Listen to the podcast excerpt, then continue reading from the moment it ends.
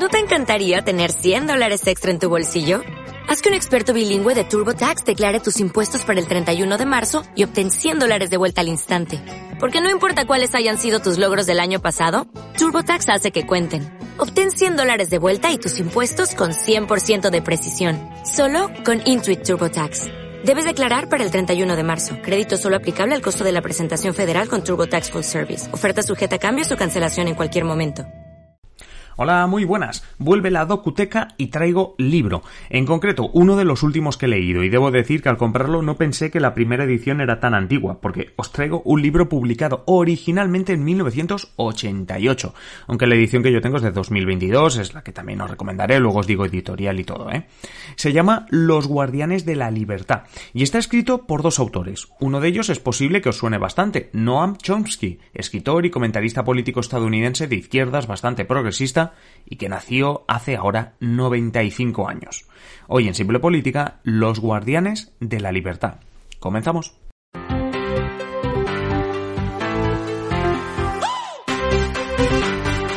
Os habla Adrián Caballero y esto es Simple Política, el podcast que trata de simplificar y traducir todos esos conceptos, estrategias y temas que están presentes cada día en los medios y que nos gustaría entender mejor. Hoy recomendamos el libro de Noam Chomsky y Edward Herman, Los Guardianes de la Libertad. ¿Y quiénes son los guardianes de la libertad? Pues los medios de comunicación.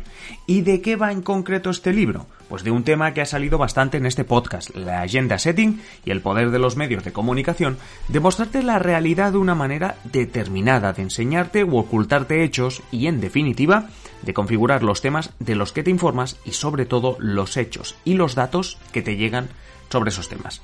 Hablamos de este libro, pero antes, eso sí, recuerda que en Simple Política hacemos nuestro trabajo de aproximar y hacer más entendible la política gracias a toda la comunidad de miembros, a nuestros Patreons.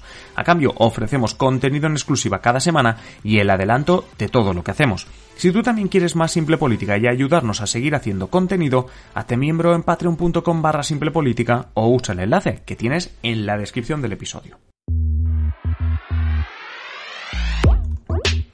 Primero quiero resumiros así rápido el libro para entender bien el objetivo que tiene y que resulta bastante interesante de leer. Como os digo, el libro está escrito originalmente a finales de los años 80. Estamos hablando de que en esa década en Estados Unidos había gobernado el presidente Ronald Reagan, bastante liberal, bastante conservador. En esa década aún existía la Guerra Fría y por lo tanto el mundo se dividía entre las dos superpotencias y ambas potencias trataban de agrandar su zona de influencia, financiando, cuando no, ayudando más directamente en países terceros para que hubiese un gobierno proamericano, prosoviético, dependiendo de quién hables. ¿Por qué os cuento todo esto? Porque en esa época hubo mucho movimiento en Centroamérica, especialmente de la CIA, financiando campañas y acciones muy dudosas para opar gobiernos pro Estados Unidos y persiguiendo la oposición y movimientos políticos que estuviesen en contra de los Estados Unidos, sean movimientos de oposición o regímenes y gobiernos que ya estuviesen establecidos. En el libro lo que hacen es enfocarse en tres países, Guatemala eh, y El Salvador, como países donde el gobierno oficial era pro Estados Unidos, y Nicaragua, donde el gobierno era contrario a los intereses de los Estados Unidos. En todos esos países se producían persecuciones políticas, elecciones de dudosa fiabilidad, asesinatos, injerencia política extranjera. Pero entonces, los autores del libro, Noam Chomsky y Edward Herman, lo que hacen es preguntarse, bueno, muy bien, y ante estos casos tan similares, tantos tres países donde la situación política es similar, ¿qué hacen los medios de comunicación de los Estados Unidos? Estos medios, que deben ser los guardianes de la libertad, de ahí el título, cubren de igual manera lo que ocurre en un sitio y en el otro, se ponen a comparar. Aquí es evidente que debemos hacer el disclaimer, ¿no? Porque os hemos presentado brevemente a Chomsky, pero vaya que ambos autores ah, son conocidos por sus ideas progresistas de izquierdas, incluso en el ala más a la izquierda de lo que serían los demócratas en Estados Unidos. A todo esto apuntar también que uno de los autores falleció en 2017, simplemente también como, como apunte. Dicho todo esto, la comparativa, ¿no? Porque es lo que hemos dicho, dice, bueno, bueno, tengo tres países, Guatemala, El Salvador, Nicaragua. Guatemala y El Salvador que tienen una configuración de quién gobernaba, de quién les apoyaba al gobierno, etc. Nicaragua, otra distinta. Muy bien. ¿Los medios de comunicación lo cubrían igual? Bueno, pues la comparativa, el libro al final, dejan de ser parte lecciones teóricas, pero con muchos ejemplos de estos países, pues no tiene desperdicio. Es, para mí es la gracia del, del libro. ¿eh? Aprendemos mucho sobre las principales armas de los medios de comunicación, aunque sí, aunque tenga 40 años el libro. Pero, ¿y si, o sea, ¿Cómo, cómo, lo, cómo, o sea, ¿Cómo llegamos a las conclusiones que saca el libro, no? Bueno, pues uno de los principales conceptos, una de las principales armas de las que habla bastante en el libro, es el tema del agenda setting. Lo que nos dice que es lo que sale en los medios de comunicación, lo que nos afecta y nos mueve para opinar, valorar y tomar decisiones políticas. Es decir, uno trata de sacar en los medios los temas que más le favorecen y disimular los que menos.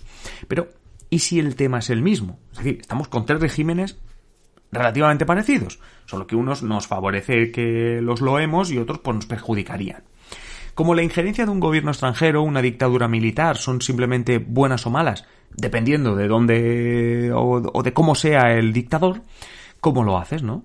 Porque en principio, si defiendes una dictadura, la otra, la que dices que es mala, debería ser igual de buena. No tiene mucho sentido. La gente debe decir, oiga, usted es totalmente hipócrita o incongruente. Solución. El otro concepto, además del agenda setting, el otro concepto que incluso le dedicamos el episodio 641, el framing, el marco. Ya no es decidir qué temas salen, sino el enfoque. Ya no es hacer una foto, ¿no? Es decir, tenemos que mirar esta foto, muy bien. Es ponerle un marco a la foto para que se vea exactamente lo que tú quieres que se vea. Ese enfoque es lo que importa. ¿Qué cuentas de ese tema es lo que se usará para tu población, pues eh, decidir quién es el bueno y quién es el malo, quién ha gestionado bien o mal esa situación, vamos, para tomar las decisiones realmente. Total, que aplicado a las dictaduras de Centroamérica de los 80, el framing es el que nos ayudará a que la población de los Estados Unidos, todo esto del libro lo saco, justifique o vea muy normal que una dictadura ya no es ya no que sea deseable, pero es justificable, mm, tiene sus puntos fuertes, mientras que otras dictaduras totalmente detestable y es algo con lo que hay que terminar. Dicho todo esto, que parece muy simplista, pero quedaros con, con, este libro, con que este libro, perdón, es perfecto para entender cómo usar el framing al nivel más alto de política, ¿vale? Y cómo convencer a la población de unas cuestiones determinadas simplemente también gracias a los medios de comunicación, porque se centra en los medios de comunicación, pero no deja de ser un libro para aprender de política.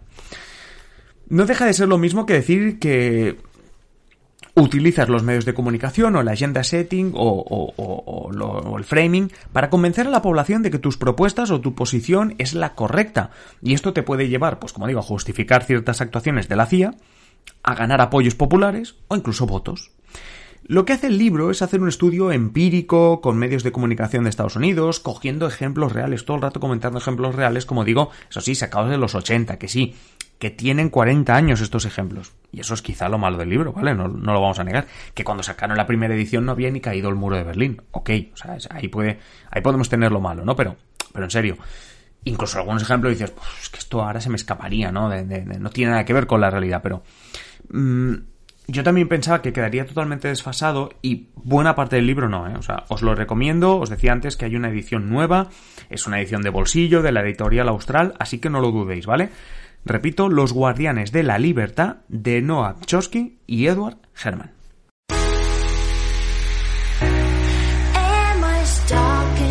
Con esto terminamos el episodio de hoy. Dejadme recordar que es verdad que hace tiempo que no lo digo, que todo lo que recomendamos en la docuteca lo tenéis en nuestra página web, que es verdad que no la tocamos mucho, no la actualizamos mucho en cuanto a noticias, pero tenéis un espacio simplepolitica.com barra docuteca donde encontréis todo lo que hablamos. Si podemos poneros un enlace para que compréis, por ejemplo, el libro, pues lo ponemos.